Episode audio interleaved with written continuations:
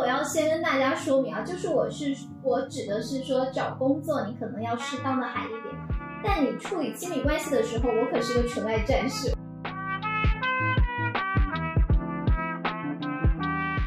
因为我知道我是一个不自律的人，所以我就借助各种各样的外界手段，让自己情绪好一点，或者有事情做。我觉得这些是都是很好改善大家好，这里是将就一下，我是江旭。今天我请到我的朋友肖玉君，我们一起来聊一下被裁员的我们是如何在今年找到工作的。首先，小雨君已经是成功上岸了，我还在面试，等待 offer 最后的阶段了。所以，我们先来请小雨君来打个招呼，当当当当，自带音效。Hello Hello，大家好，我是 Iris 小雨君。呃，先简单自我介绍一下吧，我九二年巨蟹座，然后呢，我的 MBTI 人格是 E ENFJ。这个人格应该官方解释说是天生的领导者吧，说他充满激情，然后魅力四射。但其实我只感觉到自己是比较 charming 的，但领导力嘛，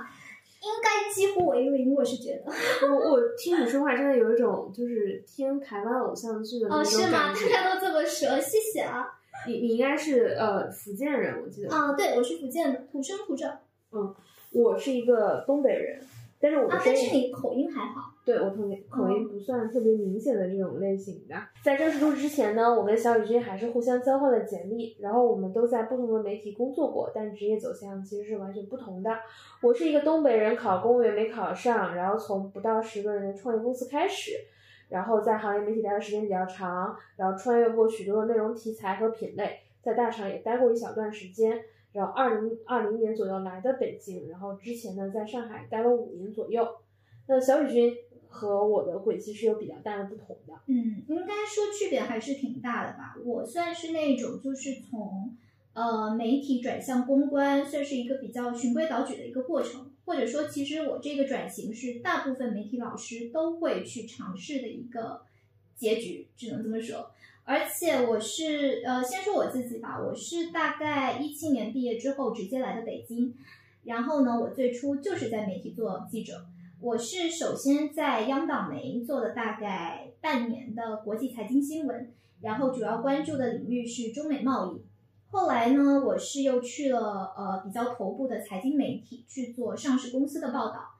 呃，怎么讲？就是嗯，在做记者的那几年吧，其实也可以算是就是自己大脑的 CPU 烧的最猛的时候，因为你也知道，当记者你需要不停的去呃跑会，需要采访、写稿、改稿、发稿，就基本上都是这种连轴转的那个工作状态。我印象最深的应该是我一八年的时候，那会儿我发了一条朋友圈，我说我实在是不能再跑新闻了，因为我挣的钱还不够我将来植发。那 你觉得在媒体那个时候你快乐吗？呃，其实，嗯，怎么讲？就是我觉得任何一份工作，它都是一个痛并快乐的过程。快乐肯定是有的，因为怎么讲？我不需，我当时是觉得说，我不需要受到一些，比如说，呃，正常的那种互联网公司或者是正常的工作作息的一个束缚。我可能就是因为媒体老师基本上都是在家坐班，就是如果说有。呃，有一些选题或者是有一些突发的一些新闻事件的话，你只要及时的去呃写稿或者是及时的去产出内容就行。但剩下的时间的话，其实相对来说，我会觉得媒体老师能支配的就是自由的时间会比较多。对，而且之前也会觉得，呃，就是我会，比如说我自己，如果说有一些灵感，我想要去做什么选题的话，我会去跟我的。主编讲，然后呢，一般这种选题就是我自己自认为说能产出一些，比如说对行业有洞察的一些内容，在呃写这些稿子，在做这些深度采访的过程，其实自己也能学到一些东西，就是我是会觉得挺快乐的。那你会觉得，呃，为什么从媒体有考虑转型公关？当然，众所周知，媒体这两年钱已经不多了。那就是你考虑自己转型的原因。啊、呃，其实从媒体考虑转型的原因，我觉得无非就几种吧。首先，第一种就是记者这个岗位它本身的一个上升空间非常有限，我觉得这个都是大家心照不宣的一个一个规律吧，或者说一个心照不宣的一个认知。而且我我有一个问题，因为有的一个金融机构的人跟我说，他觉得媒体老师三十岁他是天花板，就是、哦就是如果说你这个时候没有表现出你能成为主编或者成为主编的能力，没做到这个岗位，你基本上这条路走不通了。或者之前你对因为三十岁之前，你会觉得每天都在快速和大量的学习新的知识，你会有很成长的感觉，但是到嗯三十岁之后，这种感觉其实是慢慢变弱了。嗯嗯嗯，没错没错。而且觉，而且主要还是因为现在这种碎片化阅读时代吧，尤其是这几年，你要做出来一些就是你自己认为的有影响力的一些行业内的深度内容，其实已经很难了。我是这么觉得的。然后呢，其实还有一点，主要是因为这几年整体国内的一个媒体环境，我觉得都不太明朗。就是你能做的一些，你能独立策划的一些选题，你能做的一些报道，其实都非常有限。不过这是一些比较官方的说法，主要还是因为，尤其这几年做下来，你会发现说，嗯，媒体记者主要是因为他钱多事少，然后呢又需要你七乘二十四小时 stand by，所以这个时候你会觉得，如果没有极致的一个新闻理想的支撑，其实是很难去长期的坚持下去的。而且当记者的那三年，我其实都没有时间好好的去生活。你别说日常的一些，比如说我现在一直在做的一些健身啊、跳舞、逛公园，我基本上那三年，我连认识男孩子的时间跟精力都没有。哎，但我这里有一个问题问你啊，就是你早前说过说做记者其实有大量的时间可以自己自由支配。第嗯二是我们印象中的记者工作是可以接触到各种各样的人的，很多人。当然，我觉得可能有一些领域，比如说宏观经济这个领域，可能我们要接触年龄相对比较大的人比较多，年轻人肯定就很少。比如说宏观经济，那在你的这个方面，其实没有认识很多新的人嘛，或者说他因为还只是工作关系，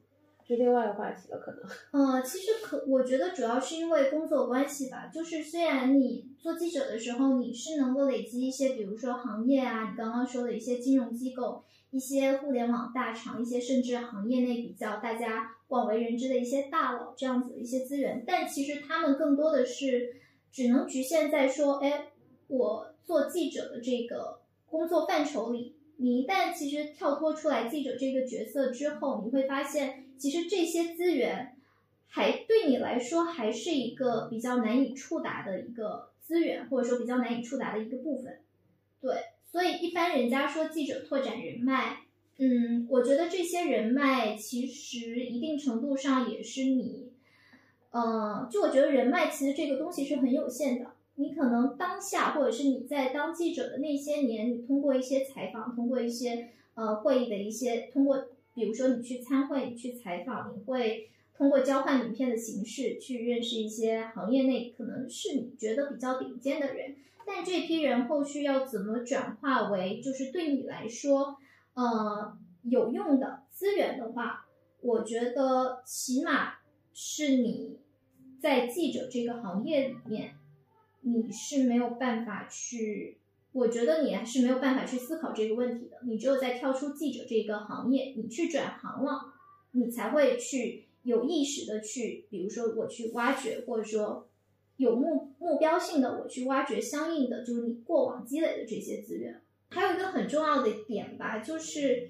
为什么说这些资源对我来说最后没有办法成功的转换，也是因为当时就是我觉得我自己的私人时间。基本上都是被无穷无尽的稿件给裹挟，我感觉我整个人就是很不可爱，也变得很不好看，所以我就觉得说我不能再这么下去了。不管是从我的一个职业生涯的一个发展，还是说这些资源以后可以拓展的空间来说，我觉得我需要转型了，所以我就丝滑离职。对，呃，其实像小雨君的这个经历还是比较典型的，呃。比较好的学校背景，到一个比较头部的媒体，然后转型去做公关。然后为什么我们今天会坐在这儿聊呢？就会我跟肖雨君几乎在同一两个月，我们两个人都被呃裁员了，然后我们就踏入了找工作的这个大军。然后这话真的是说的一点都不修饰。就是我一般是面试的时候还要说、嗯说呃业务转型还是什么优化，我会直接说我就是被裁员了。我说我现在可以跟你讲很多个说法，嗯，但实际情我就是我被裁员了，甚至我也不想说把这个事情如何的嗯包装一下，因为我觉得意义不大。嗯，所以，嗯，小雨君比我更快找到工作。我看你之前跟我说，你找工作是二月七号离职，然后大概三月二十二号你就入职新公司了，整体其实还是挺快的，我觉得。对，大概前后大概一个多月的时间吧。嗯但其实我年前就是在春节之前，我其实隐隐约约就听到说团队要裁撤的一个消息，而且比较重要的一点是我去年十二月份开始，其实自己就有在看外面的一些机会，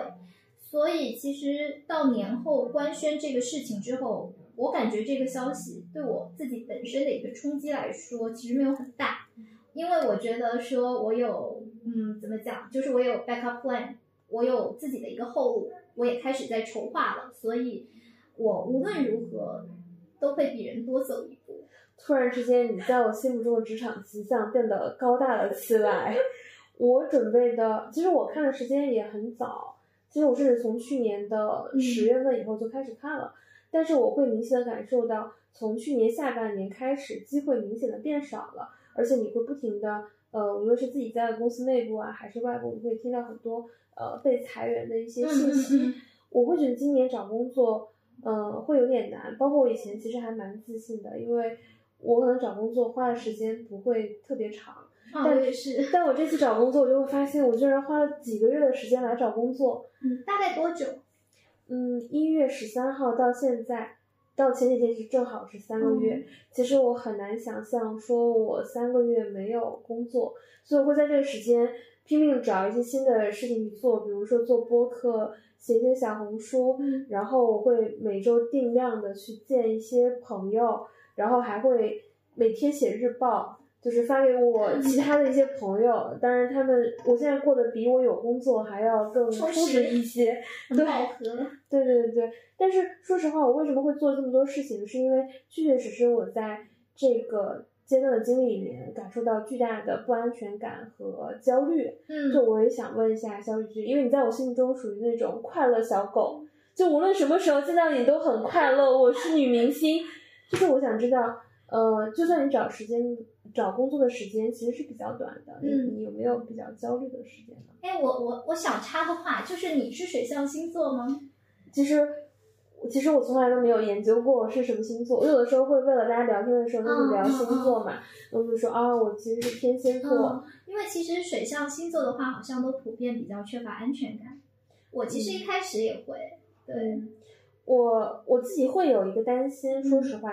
就是我会觉得是不是我这次会找不到工作？嗯为什么会有这样的想法？就是当你打开麦麦这个是软件的时候，你打开直言区，啊，我知道，这里边你不会看到太多的正面信息，就是谁找工作休息了嗯半年、三个月嗯找不到，一年找不到。还有裁员呐、对对对，嗯就是我以前特别爱看，我后来发现是什么时间爱看？当我工作出现了不确定的时候，比如说最近工作不太好，或者说我需要找工作，我就会嗯打开这个软件，反反复复的看。我后来在今年的时候有一个比较的大的变化，我觉得是一个，嗯，一个让心情变差的东西。嗯，我会说，在我能量比较低的时候，我要主动的切断这样的比较负面的情绪，因为我容易被带着走。嗯，所以我现在会主动的把呃慢慢哦，因为慢慢还能够投简历嘛，所以我还得嗯是保留，但是我会尽量不要看直言区这个地方。嗯，那个地方其实相对来说，它其实不是今年才会有的一个状态，它其实前几年基本上麦麦直言区的一些帖子或者说一些内容，就都没有都都没有那种就是好的正面的东西输出。对，嗯，我今年的一个大的变化就是，在我能量比较低的时候，任何让我觉得有负面情绪的地方我都不看，包括比如说有的朋友跟我倾诉，我会跟他说不好意思，我最近真的不能听这个东西。就是你可以寻找其他方式，比如说你心理咨询，或者你找一些其他能量更高的朋友听你说，但我现在是没有力量去承载这件事情了。那，这样听下来的话，你确实是会比我更焦虑的。对啊，我现在还没有工作，待业青年。我一般还不会描述成失业，我会说是待业，因为我会觉得这个词会比失业更积极一些。嗯，那它就是一个更积极的事情。后来发现，我最好缓解我焦虑的方式是打开 Switch 玩动物森友会。就我以前没有玩过这个游戏，失业之后呢，我买了一个 Switch，然后买了很多个游戏。我请教了一个我以前周围特别喜欢 Switch 的人，嗯，买了七八款游戏，然后一个玩过去。有没有天下第一好玩的塞尔达？我想请问。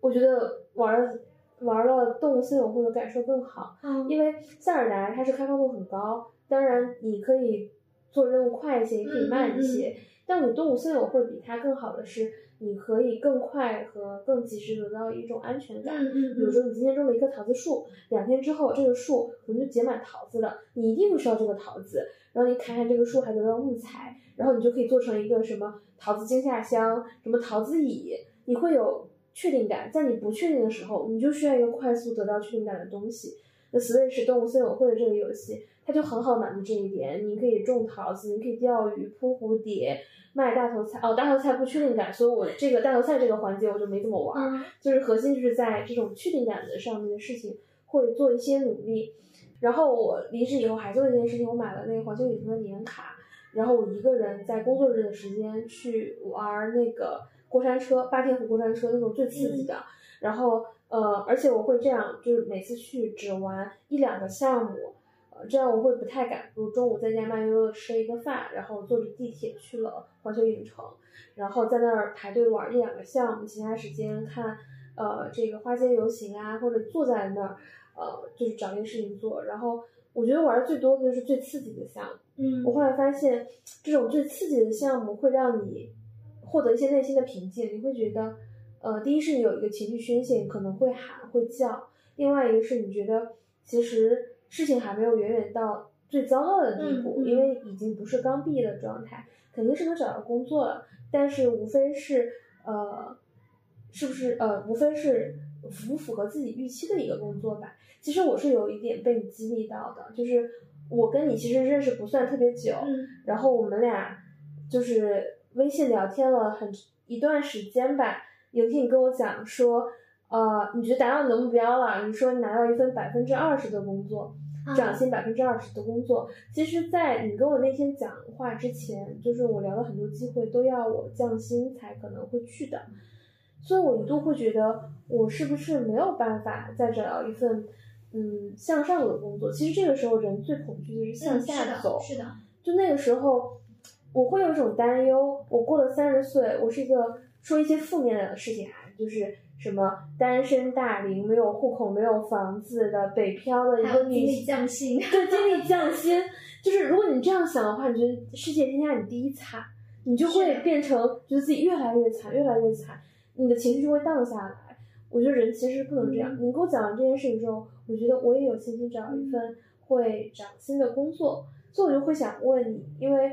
无论是见到你还是跟你聊天，我们聊都是比较愉快的内容，我想知道你。有没有很焦虑？就是有没有经历过你最焦虑的阶段？嗯，求职这段时间其实前期还好，因为我嗯，我辞职了之后，其实我对自己的一个下一份工作的一个方向其实还是比较明确的，就是因为你也知道我现在做的是公关，我是希望说我下一份工作我还是做公关，但主要是做海外市场的公关。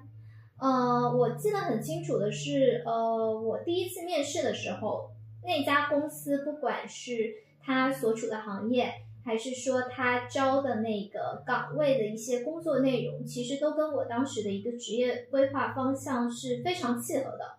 而且比较顺利的是，当时我过去我记得很清楚，是我的面试时间是从下午两点一直聊到晚上的六点多快七点的时间，好久啊！因为他经历了大概三轮的面试，然后呢，我算是跟每一个业务负责人。进行了一个非常深度的对话吧，就可能不是说围绕我的简历去问问题，他们还会跟我探讨一些，比如说现在一个出海呀，或者是泛娱乐这样一个行业的一个趋势，还有你对这样的一个市场的一个展望，就反正聊的都是很深度，自己觉得哇，我还是还还是能够从这次面试当中学到很多东西的。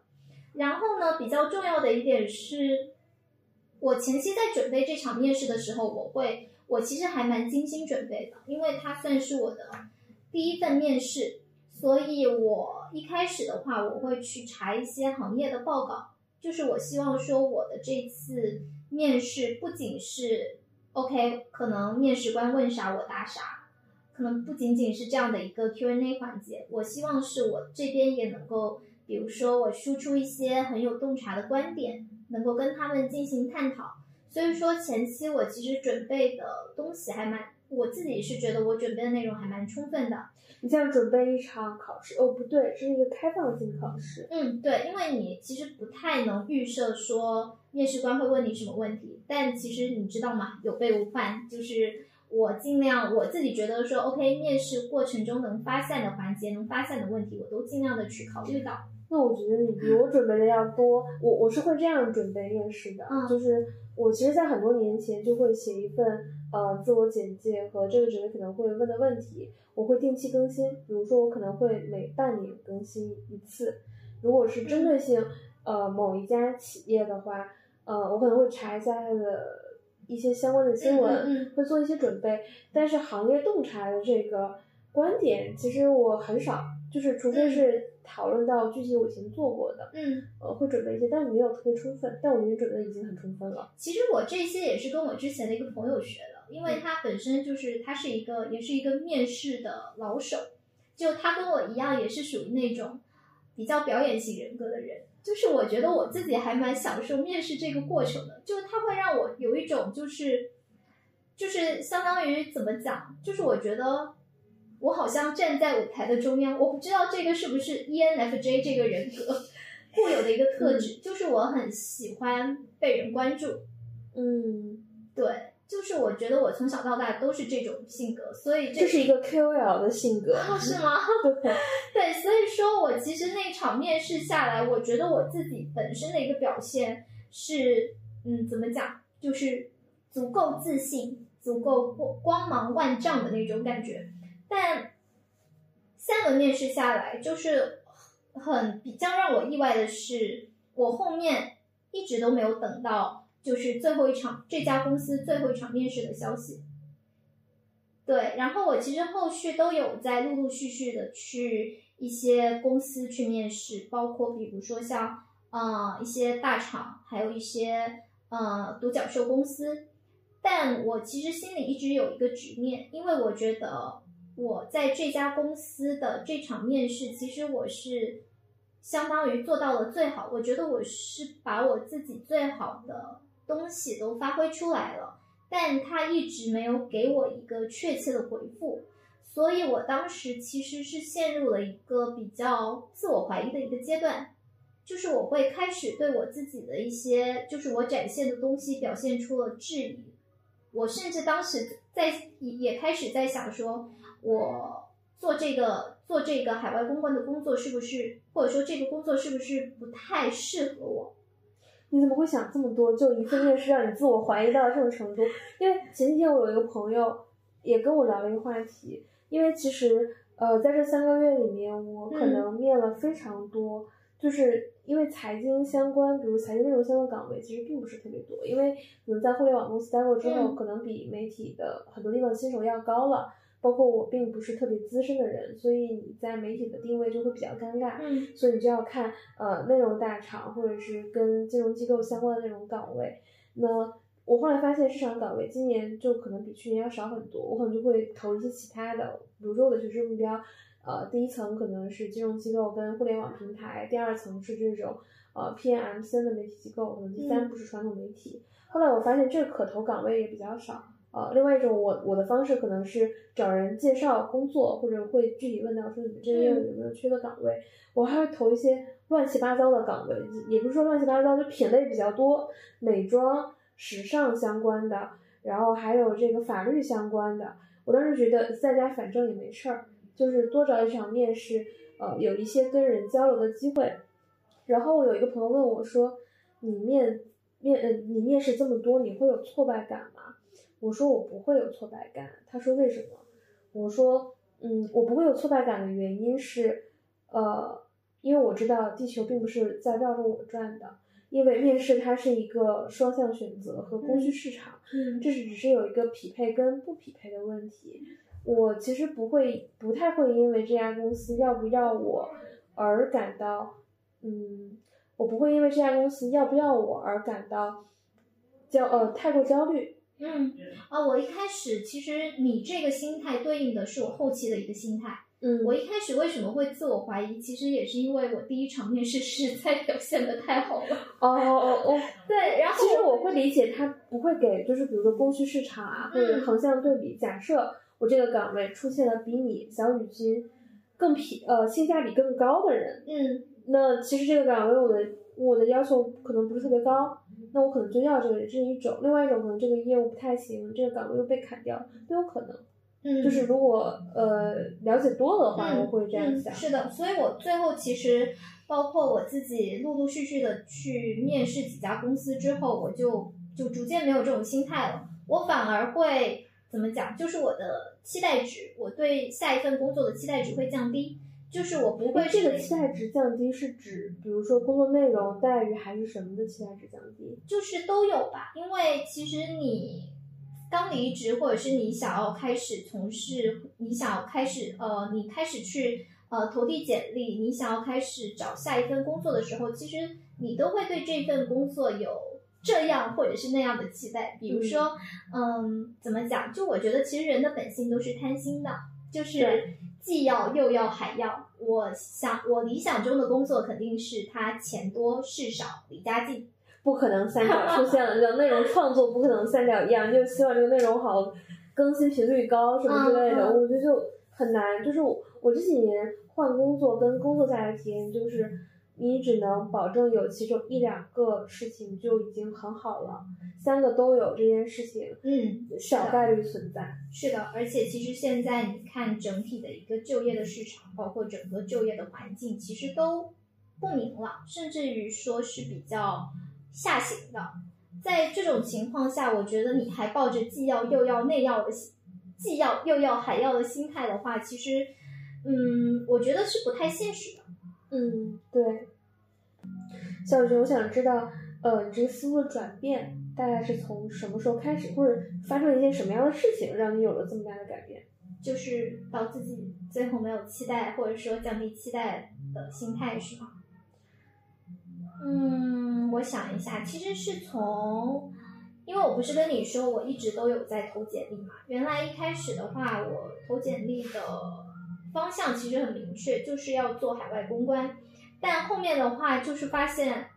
其实就像你刚刚说的，就是有一些岗位，它可能就是在这个时间节点，它招的，就是有公司在招的，并有在招聘这个岗位的公司并不多。所以我当时就我相当于我整个找工作的思路打开了，我不再局限局局限于说，哎，OK，我想要做国际公关，我想要做海外 PR，我开始慢慢的去呃看一些国内公关的一些机会。然后为什么会出现这个思路的转变？主要是因为就是有几家我当时比较心仪的，呃，国内的比较头部的互联网公司的国内 PR，就是我投了他们的简历，然后他们的 HR 找到我，就也跟我表现出了比较明确的那种喜欢。但那个时候因为有就是我第一家面试的那个公司的前车之鉴在。所以说我在跟他们沟通的过程中，我整个人就会变得比较的松弛，就是我该准备的东西也准备，但是我不会太过分的去期待，或者说太过分的去计较这场面试的结果是什么。这种其实就有点像怎么讲，就是像情场上的那种海，像情场上的海王的那种心态，你别笑。嗯，我冷静。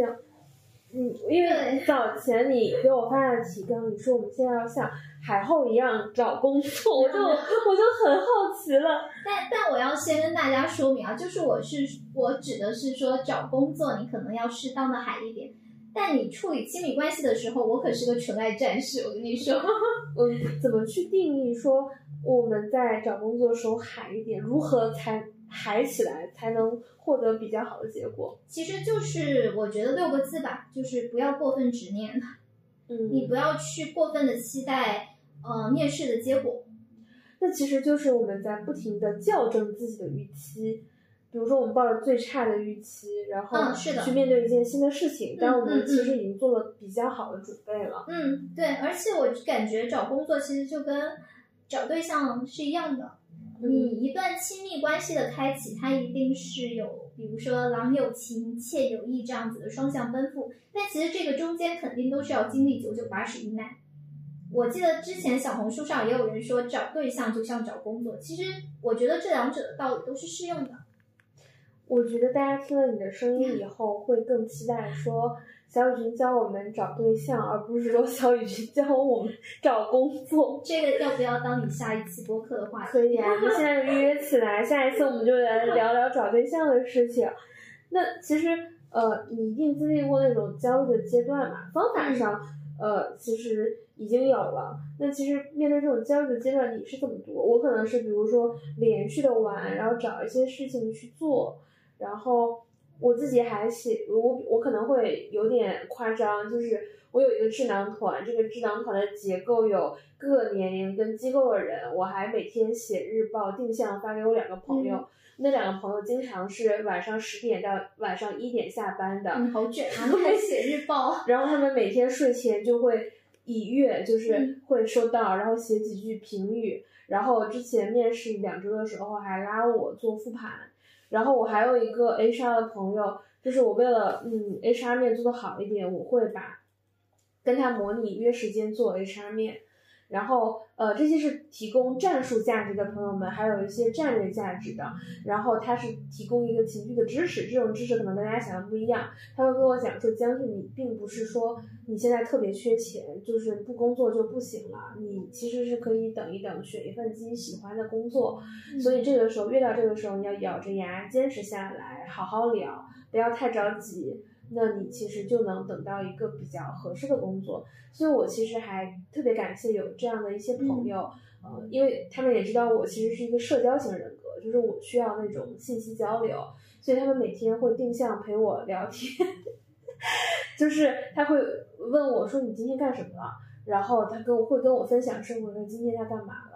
呃，在他们有生活的时候，有一些人工作比较忙，可能不一定有生活。他会说啊，今天确实还是有一些累的。所以我自己觉得，在焦虑那个时间段，第一是我自己去找一些发泄方式，嗯，第二是呃朋友的提供的这种情绪陪伴和支持，对我来说是非常重要的。嗯嗯，我会觉得自己稍微差一些的时候，他们会正在鼓励我，包括你的好消息告诉我的时候，我也会觉得被激励到。就是我还是依然能找到一份合适的工作。嗯，是的，我非常同意你的观点，就是你刚刚说的，就是需要去，比如说找一些朋友的陪伴。因为我自己最焦虑的阶段的话，其实我也会跟你一样，我会定向跟一些朋友见面，不管是说朋友啊、亲人啊，或者是爱人。其实我觉得这部分的人，他们都是支撑你的人生的社会体系的一部分，他们其实会给你输输送一些正面的情绪价值。然后呢，也会给你提供陪伴。我觉得这种陪伴其实是必不可缺的。哪怕是我身边，比如说我我自己养猫，其实养猫的话，它一个小动物在你的身边，其实有的时候它也是可以治愈你你的那些就是不好的那些情绪的。就是你知道，人家都说吸猫，其实吸猫真的是可以，就是让你的大脑非常的放松，真的是可以让你就是。整个人非常的松弛，就是你会忘却那些让你不开心的东西。嗯，除了这些，我觉得我平时缓解焦虑的话，我还有一个点，就是我会去看恐怖电影。我看不了这个。我非常喜欢看恐怖电影，我喜欢看灾难片，喜欢看一些鬼片，因为我觉得看恐怖电影，我自己会对生命这种东西产生敬畏。我不。我知道这种感觉找不到工作也算不了什么。对，就是当你你摄取的那些，就是非常的，比如说非常血腥，或者是非常呃，就是比如说呃，怎么讲，就是非常血腥啊，血肉横飞的那种画面的时候，你当时会觉得说哇，人生无常，就是找找到呃找不到工作对你来说也不算什么了。当你在这些灾难，在这些就是。呃，生离死别面前的时候，然后除此之外，我觉得我还会去，就其实都是正常人一般的一些一些，比如说释放负面情绪的活动，比如说去健身啊，去跳舞啊。就是当你把这些压力释放的时候，你的整个大脑是，就整个大脑整个人你是浮在空中的。嗯，就是多巴胺的啊，内啡肽这些东西。对对对，没错。那你为了求职，就是我们除了做这些正常操作。我自己其实也有这个烧香拜佛过，就是我有一个关系比较好的女生朋友，然后她是腾讯的，然后她每年会收到那个开工立式的钱嘛，嗯，我们俩属于每个季度都去雍和宫，就是我来北京这几年，我们每个季度都去，然后当时她就呃带着我，然后拿着那个开工立式的钱，我印象特别深，就是那天他还投了钱拜拜，然后那里面的僧人还送了我们一个供桌上的火龙果。然后本来我们去之前那天是雍和宫是阴天，我们一出来就是那个晴天，我们那觉得特别的好彩头。对你，你有这种烧香拜佛吗？包括雍和宫，其实最近就有特别火嘛，就是你会一进雍和宫就是。对，现在我记得就是那个之前有报道说，那个北京雍和宫烧香的年轻人越来越多。其实我觉得说到底也是因为焦虑吧。但我自己做过最离谱的事情，其实就像你刚刚说的，我也开始在求助玄学了。嗯，因为我自己其实是一个土生土土长的福建人，尤其我还是闽南人，其实烧香拜佛这件事情已经是就是刻在骨子里的东西了。你去闽南，你去福建漳州，呃，去漳州、厦门、泉州这些地方，你会发现说，人人人均都会问神明。求签就是这些动作，这些操作基本上我说一个，其实我不太敢，就是比如说我可以去拜佛，但是我没有办法求签，就是我很怕，就是测出来的东西是不好的，我就会很恐惧，我会觉得会有负面，呃，会有潜意识上会有对我有一些引导，所以我我越在这种时刻我是不敢去求签的。哦，是吗？其实我还好，因为我，嗯，尤其是之前就是我听到。呃，要比如说，比如我我之前听到了裁员的消息的时候，那会儿其实是年前嘛。然后我过年回家的时候，其实围绕这个事情，就是关于找工作这个事情，我也有去拜拜。哦。就是我们那边说拜拜，但其实拜拜这件事情，我以前会很排斥，因为我我原来是一个还蛮唯物主义的人，就是我会觉得说，呃，你把希望寄托在这种不具象的东西身上的话，嗯，会有一点自欺欺人。但我印象最深的是，以前家里的老人说过一句话，他说：“你拜拜问的不是神明，你问的是自己的内心，因为你有时候你只有在双手合十的那一刻，你才知道你要跟神明问什么，你才会知道说我自己内心想要的到底是什么。所以你说的那种求签，我会觉得，呃，怎么讲，心诚则灵，就是你往往。”你的潜意识里，你觉得这件事情，我要拿到一个好的结果的时候，你其实去问签，你去求签，往往给到的你的一个，呃，怎么讲，就给到了你的一个，不管是就给到你的一个那个签的结果都不会太坏。我在有工作的时候能量比较低，我会自己在 B 站或小红书上搜塔罗，然后搜粉丝量最多的那个博主，点开他的高赞播放会看，但我会基于。呃，可能是情感困惑，我会看占卜，但工作这种事情，其实我很少会看玄学向的东西。而且你看的应该是属于那种大众占卜，对，就是可能五十万播放，然后我就顺便点进去，然后 A B C D，然后会刷下面会有课代表总结嘛，这个呃选三大概说的是啥？那我那我应该是属于那种玩的比较花的类型，就是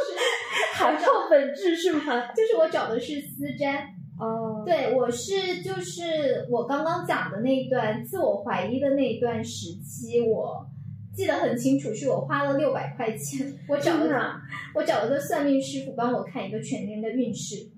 而且比较意外的是，聊下来，包括他给我算下来的那个结果其实是不错的，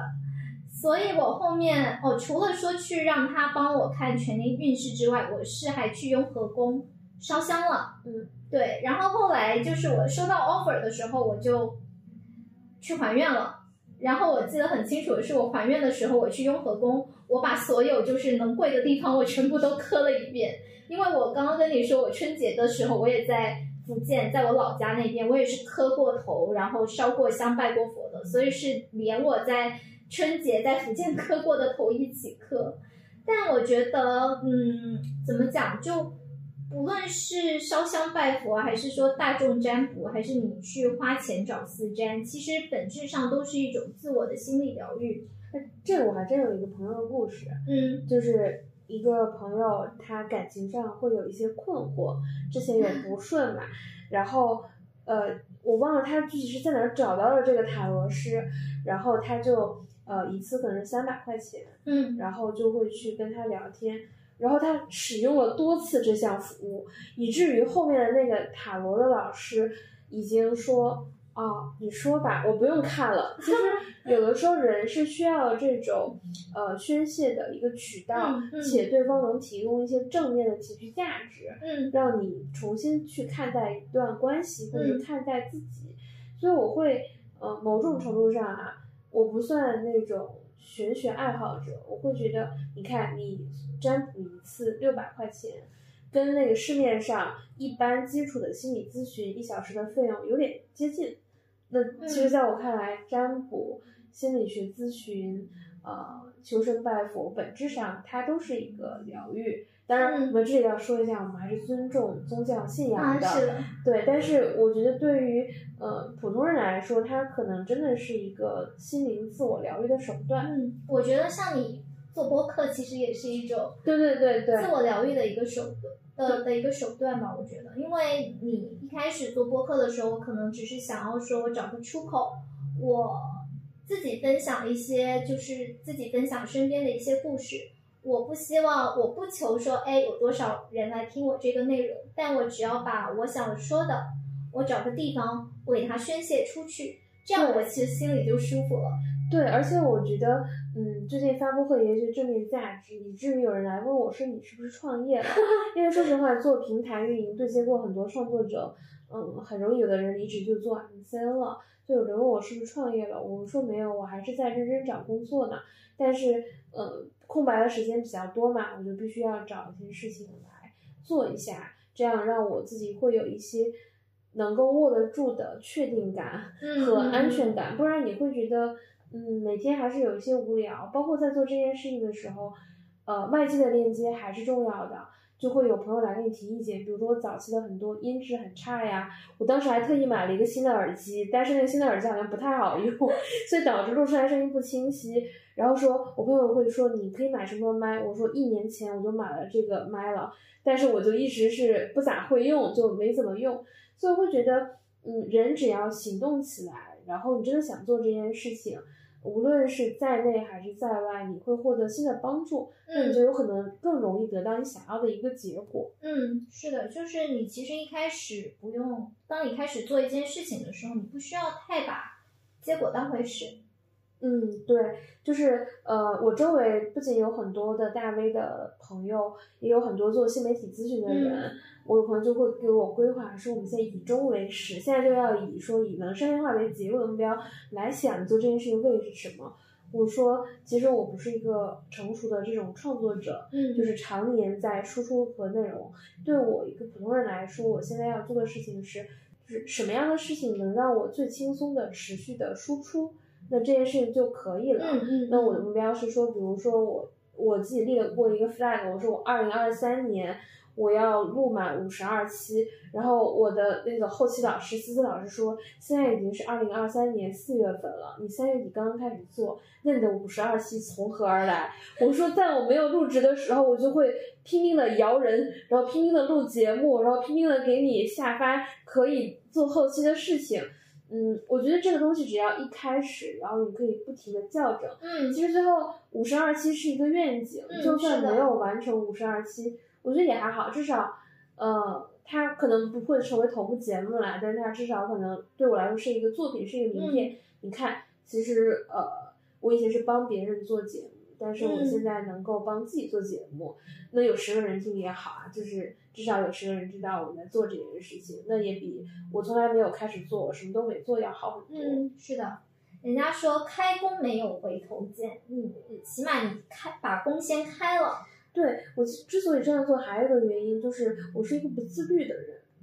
就比如说，嗯假设我今天我不工作，没有出门，我就很容易在家躺一天。那不就是我吗？对，所以我会要求自己一定要按照上班的时间，让自己出门。就不管你在哪儿，你是在游乐园也好，在咖啡店也好，嗯在图书馆也好，我只要出去了，我肯定就不会躺着。然后我会努力的约人，然后这样就会驱动我。我出门了，我就可能会化妆，我可能会嗯穿好看的衣服，这样整个人的状态就比你穿着睡衣躺在床上要好很多。我觉得人有的时候是需要一种保持状态的。包括我面试的时候，我会说，我会真的发现自己长时间不工作会变傻。嗯，是的，就是你没有那种，就是你在应对工作，或者说你处于一个工作环境中，你应对工作中那些琐事的那种思维。对我就会说，嗯，会变傻，所以我一定要找一个事情去做，嗯无论它是什么。然后另外我可能会，我还离职之后买了一个自行车，然后我住在那个奥森附近，所以我还会白天的时候会去骑骑自行车，会去超市买买东西。我觉得这些与外界创造链接，嗯，都让我会觉得生活会更舒适一些。嗯因为很多时候人会有一个情绪黑洞，负面的事情你自己一个人越想越多，会越来越负面。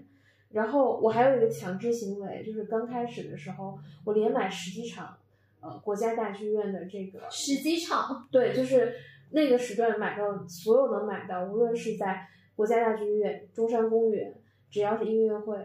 我全部都买，我全部都看，这样保证我晚上到家至少是十一点了。我已经没有空时间胡思乱想了，我大概到家洗漱一下，已经十二点，我大概率就困了。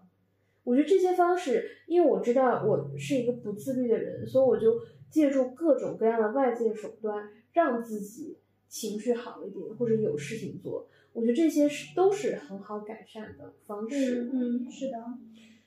那小雨君，你觉得经历过呃这一段求职时间，你觉得最重要的启示是啥呢？就是你有啥获得？你是指给听众朋友们一些建议是吗？我我觉得是，我觉得是，比如说，嗯我觉得从去年开始吧，就是很多业务都有一些变化，无论你是多大的，你可能刚工作一两年、三四年、五六年，甚至时间更长。嗯我常常跟以前的老板我们开玩笑说，媒体老师最适合人，媒体老师最适合卖保险，保险老师最符合这个概率嘛。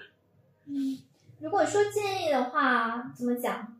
仅供仅供参考啊。就是我觉得你在不管是求职还是说你之后入职，你在新的工作环境也好，我觉得首先你的责任心不要太强，就是你对待一份工作的责任心不要太强。这个太强，要控制到什么度？什么是太强？就是怎么讲，你不要太，就是你不要太纠结于领导给你下发的一些指标，你所能达到的一个结果。因为我觉得我以前工作的时候，我很容易陷入一个怪圈，就是我喜欢去自证，我喜喜欢去呃通过就是自己在工作上非常非常优秀的表现来证明说我是可以胜任这个工作，我是可以胜任你给到我这个工作的薪资的。呃，然后呢，除此之外，你我觉得是要培养一些工作以外的一些爱好和职业的，就是你不要 all in 在这份工作上，不然你其实你的得失心会变得很重。对我有这个体会，我印象特别深。我之前有一个同事，呃，那个时候我们工作很忙，然后我们有一次就是团建的聚餐，他说他有一个朋友从外地来北京找他玩儿，然后他朋友讲了很多新的事情，他说我发现我除了工作，任何事情我都讲不出来，因为他有一段时间就是大量的工作都是他的时间，除了工作就是睡觉。其实人在这个状态过于紧绷。突然之间你遇到了一个比较大的困难，那你就很容易崩掉了。嗯，对，对，还有还有比较重要的一点是你得失心如果太重的话，你遇到一些挫挫折，你其实就很容易崩溃，就很容易焦虑。所以说，嗯，我觉得发展副业可以算是你自己的一个后路吧，或者说你自己的 backup plan，就是我觉得这才是工作真正的底气。所以说到副业这个，我觉得我要跟你学习，因为我其实一直也都在想着说我要做自己的播客。我跟你说，其实我想做播客已经很久了，就是啊、我是一九年的时候接触播客，然后我二二二年的时候，其实一月份就买了设备，嗯就麦克风啊，然后一些脚架啊之类的东西，但我没有开始，我开始了下一份工作，但我没想到下一份工作还有点忙。然后当时呢，我还有朋友赞助了我播客的封面啊什么之类的，我都没有开始。嗯，当时是因为确实全职工作呢有一些些忙和当时我并没有想好做什么，就是我自己会这样想说，做副业这件事情更好的要帮助主业，我觉得做才有价值。我印象特别深，就是我之前跟一个老板聊，他说你自己的可以投入的收入不超过一百万的时候，其实你不需要考虑什么投资，你没什么可投的。如果你有比较大额的钱去投，当然我觉得储蓄啊、小的买基金啊这些事情都是可以的。第二是我觉得对于大部分的人来说，其实做不了副业的，你的全职工作大概率已经让你竭尽全力，你还有其他时间去分担一些、呃分担一些给你的生活的部分。但我觉得，如果副业是跟你的主业能相辅相成的话，那适当做一做，我觉得是可以的。但是，嗯，其实跟你的关联度，跟你主业关联度有点低的时候，或者你把副业看成一个转型的机会，那还好。大部分的时候，其实我自己个人是没有那么推荐副业的。嗯我能做的原因是在于，就是你的爱好。嗯，爱，我就是会帮助我的全职工作。比如说，我的目标可能做一个制作人，那我这样的话也是在保持做节目的手感。嗯，就是我既然没在平台做，那我就自己再做一些东西就好了。那感谢小雨这次来做客，将就一下。然后我现在已经提前锁定你了啊，下一次我们要找一找如何找对象这件事情。那我们下期见。